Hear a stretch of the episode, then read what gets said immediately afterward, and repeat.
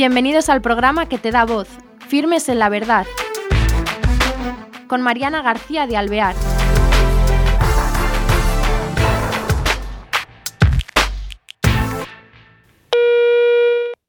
Hola, queridos oyentes. Bienvenidos a Firmes en la Verdad. Hoy tenemos con nosotros a don Pablo Requena. Él tiene un currículum completísimo porque es licenciado en medicina y cirugía, es doctor en teología moral, es sacerdote, es profesor de bioética en la Pontificia Universidad de la Santa Croce en Roma, es miembro de la Pontificia Academia para la Vida y delegado de la Santa Sede en el World Medical Association. Lo tenemos con nosotros, eh, muy agradecida porque es una persona muy ocupada y le hemos invitado a este programa para hablar de la eutanasia.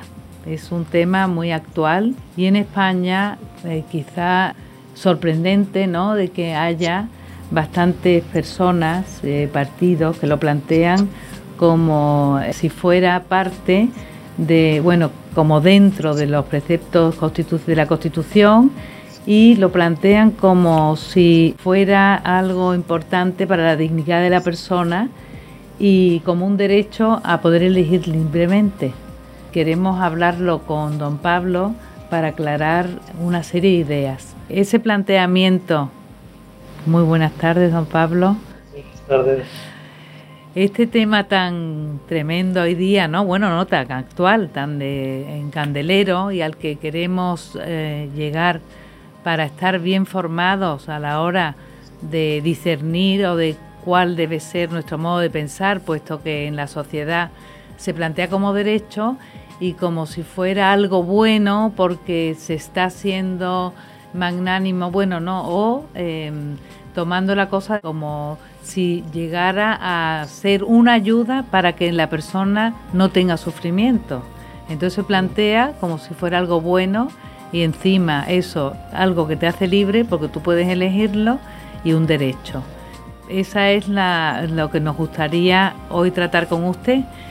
Pero le pregunto, en España, como médico, como profesor de bioética, ¿qué nos dice al respecto?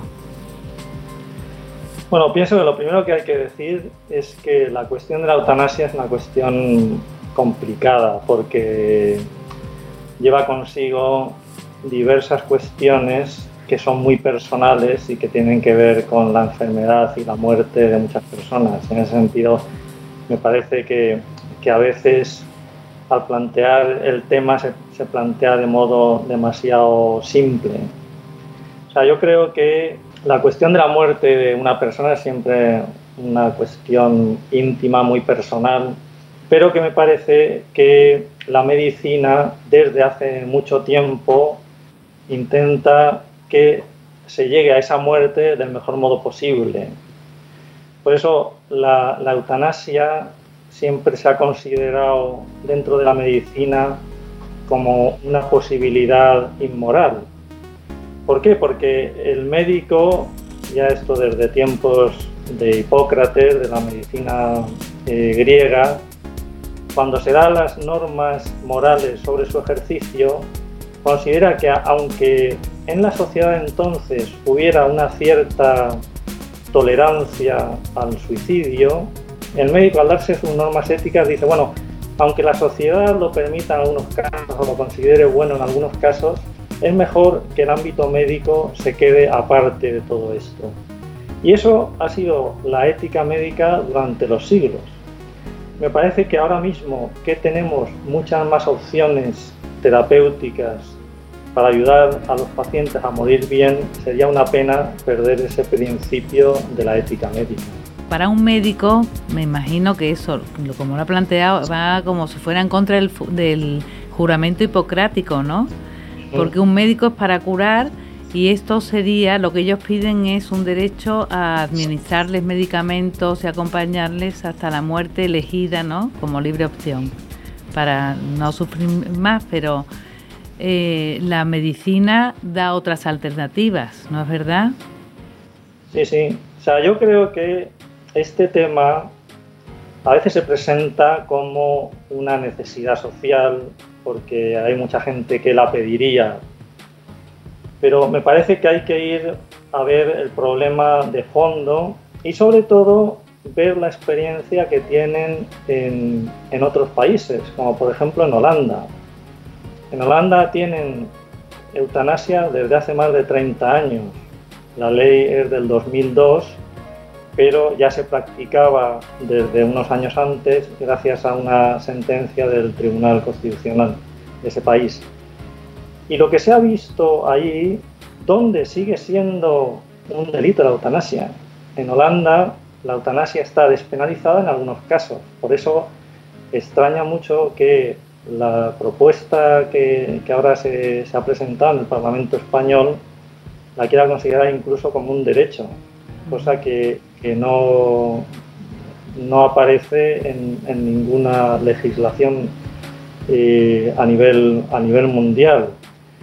Pero cuando uno va a ver la experiencia de Holanda, se da cuenta de que lo que se permitió hace ya bastantes años para situaciones extremas ha llegado a ser un modo habitual de conseguir la muerte. Y me parece que eso es algo que nos tendría que hacer eh, reflexionar, independientemente de que una persona sea religiosa, no sea religiosa, sea de derechas o sea de izquierda. Me parece que, la cuestión de la eutanasia va un poco más allá de, como de esas eh, agrupaciones demasiado fijas. ¿no? Y en ese sentido me parece que es muy bueno el ver lo que dicen después de la experiencia de todos estos años. Ahora recuerdo una de las, de las personas que ha estado en una de las comisiones de revisión, porque como sabe, allí en, en Holanda está previsto que cada vez que se realiza una eutanasia, ese caso sea revisado por una comisión. Pues hay, hay un, personaje, un profesor de, de, la Universidad de Utrecht, que ha trabajado en una de estas comisiones por ocho años y hace dos o tres años lo dejó porque reconocía que se habían equivocado, que lo que ellos pensaban que podía ser una ayuda para algunos casos concretos se había convertido como en un modo habitual de morir. Y dijo expresamente, pensando en los países donde se estaba debatiendo estos problemas, que no cometieran el mismo error que habían hecho ellos en, Holanda. Claro, pero para eh, en eso, eh, en eh, Holanda se han visto errores, aunque aquí se propugna como si hubieran sido aciertos, ¿no? Como si la sociedad hubiera ganado, aunque se sabe que efectivamente lo que usted ha comentado, que con su utilización ha llevado a, sobrepasarse y a entrar como elección casi, o cuando ya o puede ser personas que están solas, personas que económicamente no pueden, le salen más barato al mismo Estado, ¿no? O sea que se, que hay, se pueden cometer muchos abusos. Pero para la sociedad, ¿cómo afecta el admitir la eutanasia al hombre, a nuestra, o sea, la ética? ¿Qué es lo peor que puede traer esta ley si se llegara a aprobar en España, esta despenalización de la muerte? Bueno, yo creo que efectivamente cuando uno pregunta por la calle a las personas si estarían dispuestos, si querrían o no querrían, muchas veces se ponen en situaciones hipotéticas que para la persona que está sana Claro, ante una situación de invalidez, uno, no piensa, dice, ah, bueno, pues quizá yo en este caso sí que me gustaría poder elegir la eutanasia o no. Claro, cuando uno se va a preguntar a, las personas que no hipotéticamente, sino que, que, padecen esas enfermedades, se da cuenta que son muy pocas las que quieren realmente la eutanasia. Entonces, lo que me parece que es bastante claro es que si se aprobara una ley para la eutanasia, esa ley sería útil para unas pocas personas que realmente quieren la eutanasia de modo consciente y lo piden autónomamente y están en unas condiciones de sufrimiento eh, grave, pero supondría poner un peso muy grande a muchas más personas que están en una situación de, incapacidad, que están en una situación de, de vejez, de enfermedad, que de alguna manera tendrían que justificar por qué quieren seguir viviendo y no ser un peso para, para la sociedad y para la familia, porque realmente en España ahora mismo hay muchísimas personas que son un peso para la familia, que son un peso para la sociedad, pero que en la mayoría de las familias no se ven como un peso, porque a una persona querida pues se la trata del mejor modo posible. Claro, el hecho de tener la posibilidad de poder elegir la muerte significa que uno tiene que responderse, aunque, aunque nadie se lo, se lo plantee, cada día diciendo, bueno, tú, ¿por qué quieres seguir viviendo sabiendo que cuestas mucho dinero a la sociedad y cuestas mucho tiempo y sufrimiento a tu familia. Me parece que eso es un peso que no se debería poner encima de las espaldas de, tantas personas que además son personas vulnerables. Me parece que esa es una de las grandes razones por las cuales, independientemente del credo religioso o del tipo de concepción política que uno tenga, uno no debería aprobar una ley de este tipo. Claro, en ese caso se aumentaría mucho los pacientes que pidieran la eutanasia porque casi verían como egoístas seguir viviendo, ¿no? Haciendo la carga. Eso, eso mismo lo decía un autor que se dedicaba a la bioética, un autor australiano que ya ha fallecido, pero cuando se discutía esto en su país, escribió una carta abierta al presidente del país diciendo, eh, mire usted, yo me encuentro en la situación en la cual la ley que se está diciendo me permite pedir eutanasia. Pero claro, en mi situación, a mí lo que me ayuda es la gente que me anima, la gente que me, que me ayuda a seguir luchando. No que alguien me diga, oiga, si usted quiere, podemos acabar con su vida, porque eso, eso no, no me anima, eso, eso no, me, no me ayuda a seguir luchando, sino al contrario, eh, me desanima, me deprime y, y me puede llevar a pedir la muerte, pero pero porque no tenga nada mejor. Parece que eh, ahora mismo la medicina actual es capaz de proporcionar ayuda necesaria para que la gran mayoría de las personas pueda llegar a una muerte relativamente pacífica. Tenemos eh, un arsenal farmacéutico muy grande. Tenemos incluso la posibilidad de realizar una sedación al final de la vida. Cuando esa, esa sedación también es otra pregunta que me sugiere. ¿Hasta qué punto esa sedación al final de la vida es cuando ya la persona no puede más de dolor, de sufrimiento, ¿no? ¿Eso no es parecido a la eutanasia? ¿Dónde está la línea que separa la administración de la... Me parece que hay una línea muy clara y el médico la conoce muy bien. La sedación paliativa es, es una medida médica para aquellos casos en los cuales los síntomas que padece la persona se dice que son refractarios, o sea, que no son capaces eh, los fármacos habituales de superarlos.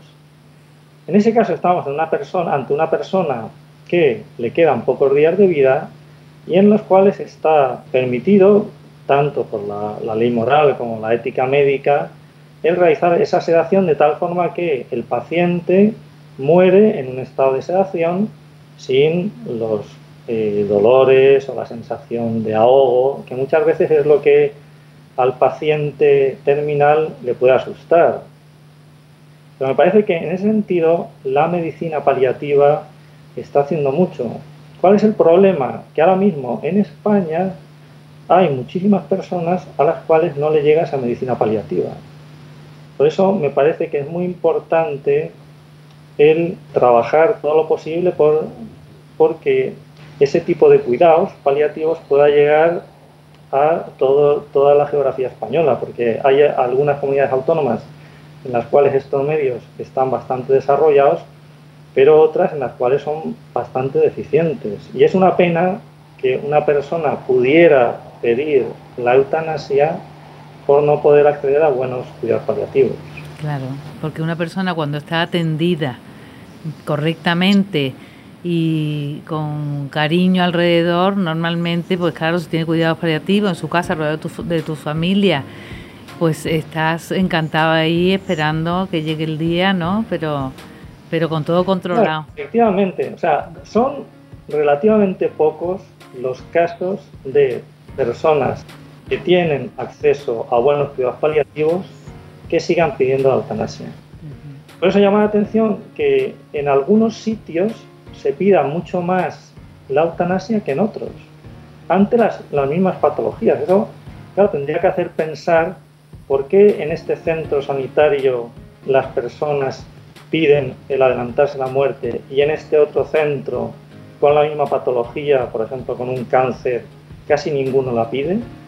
Pues en el fondo ahí es un cuidado y una atención médica distinta. Me parece que, hay, que hay mucho para, mejorar también en, esos aspectos. ¿no? En eso me parece que la Sociedad Española de Cuidados Paliativos está haciendo mucho. Realmente necesita el apoyo del gobierno, del gobierno tanto a nivel nacional como, como a nivel local, para desarrollar las estructuras necesarias que hagan posible que lleguen estos cuidados paliativos a todos los que lo necesiten. Claro. Y otra cosa, en la medicina actual se ha mm, adelantado tanto, ha habido mucho avance, y también eh, el envejecimiento de las personas es mucho más tarde. ¿Hasta qué punto, es decir, eh, puede uno sacar con un enfermo ya de mucha edad, eh, cómo sopesar la buena praxis? ¿Hasta dónde llegar? ¿Hasta dónde? Porque claro, tú puedes avanzar la vida bastante, ¿no? De un paciente eso, ¿cuál sería el límite? ¿Cómo lo ve? ¿Es eh, algo del profesional, del médico? ¿Cómo, ¿Cómo hay que actuar? ¿Cuál es la buena praxis? ¿Se tiene en cuenta el enfermo, las circunstancias? ¿O en algunos de la misma manera dice, pues este sí le merece la pena, este no? ¿Cómo se hace? ¿Cuál es la línea eh, correcta? Bueno, ahí, eh, ahí efectivamente hay que ver caso por caso, porque no hay una regla que sirva para todas las situaciones. ¿no? Antes eh, cuando mencionábamos el libro este sobre la limitación terapéutica, eh, estudio varias de las limitaciones posibles, pues la ventilación mecánica o la diálisis. Lo que se ve claro es que hay una parte de la decisión que depende del profesional sanitario, que es el que debe establecer entre qué límites está la buena actuación médica y luego otra parte que depende del paciente, porque hay algunos tratamientos y la medicina actual cada vez ofrece más posibilidades que el paciente se puede ver con, con fuerzas para afrontar esos tratamientos que a veces pueden tener efectos secundarios importantes o a veces no se sienten con fuerzas. Y me parece que, en la medicina actual eh, cada vez será más frecuente el tener pacientes a los que se les ayuda a morir bien dejando de hacer algunas cosas que se podrían hacer. me parece que es importante también desde una perspectiva cristiana entender que no todo lo que la medicina puede hacer es necesario hacerlo en algunos casos será conveniente, en otros casos no será conveniente. Y bueno, eso pues es cuestión de prudencia, ¿no? Claro, porque se oye también decir, no, no, yo no me quiero dar quimio, ¿no? Una persona mayor y eh, está mal porque no quiere seguir la vida o es, es correcto, ¿no? Porque pues es una alternativa que puede escoger o, o depende si el médico o debe oír al médico. Eh, Hombre, yo creo que en todos los casos hay que oír al médico.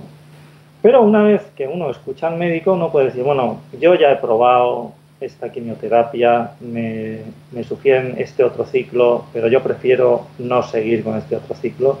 Me parece que eso muchas veces es perfectamente legítimo. Ya digo, eh, no se pueden dar reglas generales, pero me parece que es importante el eh, valorar caso por caso qué es lo que sería debido para un buen tratamiento médico y qué, otros tratamientos, que son muchos, son opcionales y se pueden seguir o se pueden no seguir. Y entonces, eh, hablando de su libro, porque nos quedan pocos minutos que se nos pasa volando, que se titula Doctor, no haga todo lo posible de la limitación a la prudencia terapéutica, pues querríamos sobresaltar lo interesante que es para el mundo, para quién va dirigido sobre todo, ¿no? Me imagino que lo podemos leer cualquiera cuando tengamos personas o casos directamente relacionados con una enfermedad, pero eh, ¿a quién va dirigido el libro? Bueno, cuando lo escribí estaba pensando en primer lugar en los médicos que se plantean todos los días eh, decisiones sobre si seguir, no seguir, hablar con el paciente sobre un tema, sobre otro. Pero lo he escrito de forma que también los mismos pacientes puedan encontrar eh, algunos modos de razonar que les, les ayuden a tomar buenas decisiones. Parece que una de las grandes conclusiones del libro es la importancia de la comunicación entre el médico y el paciente. Y de hecho, eso se ve muy bien cuando uno estudia la literatura médica sobre estas cuestiones, que en no pocos casos se continúan tratamientos, a veces tratamientos muy agresivos, porque ha faltado una adecuada comunicación entre el médico y el paciente. Formar al paciente para que decida, sino eh, hablar con él, explicarle, para que entienda realmente cuáles son las opciones, cuáles son las posibilidades y pueda tomar una decisión adecuada. Desde luego, tiene razón porque hay cantidad de veces que es verdad que es muy importante la confianza que te el médico y el trato humano que puedas tener para esa comunicación, que a veces que lo sientes tan lejos que no, no sabes hacerlo, pero pues qué interesante y quería ya para concluir que nos diera eso eh, en España, en el momento que estamos, si te preguntan, como ha dicho antes usted, ¿qué te parece la eutanasia? ¿Estarías a favor o en contra? Y algo que te clarifique para poder contestar una respuesta rápida o que nos dé luz para nosotros de verdad tener o aumentar nuestra, bueno, ampliar nuestro modo de pensar y afianzar nuestra, eh, nuestra visión de que la vida merece la pena.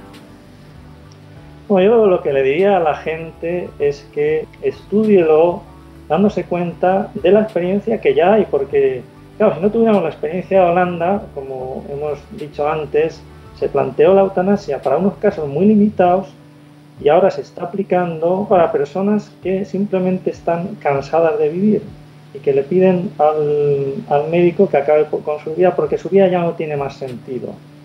A mí parece que un, que un país que aprueba una ley de este tipo de eutanasia es un país poco solidario, porque de alguna manera está dejando de lado a muchas personas vulnerables. Ciertamente, cuando uno ya incluye la dimensión religiosa, pues se da cuenta de que toda la perspectiva cambia.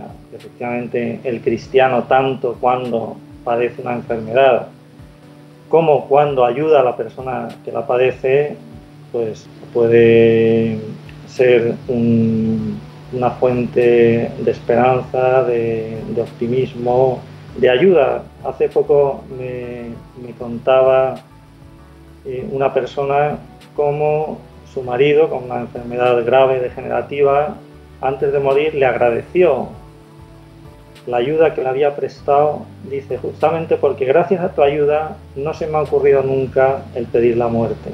Pues eh, le doy las gracias por haber estado con nosotros. No, no, gracias a vosotros por todo lo que hacéis Muy en este bien. programa.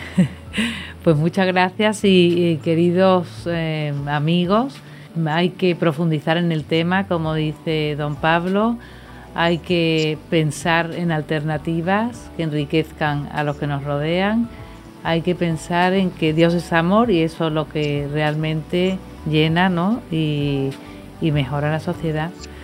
Y ante la eutanasia, pues eh, hay que marcar la diferencia ¿no? Ofrecer otra cosa, que lo tenemos nosotros. Y nada, pues eh, te agradezco muchísimo. El libro, desde luego, yo encuentro que es muy interesante para regalar, ahora que se nos acercan las Navidades, al personal sanitario o a cualquier paciente, porque es verdad que muchas veces surgen las dudas en los hospitales, hasta qué punto hago mal si no quiero seguir, ¿no? Y esto esclarece mucho esa visión eh, bajo el punto de vista de un médico, sacerdote eh, y profesor Así que muchísimas gracias, don Pablo.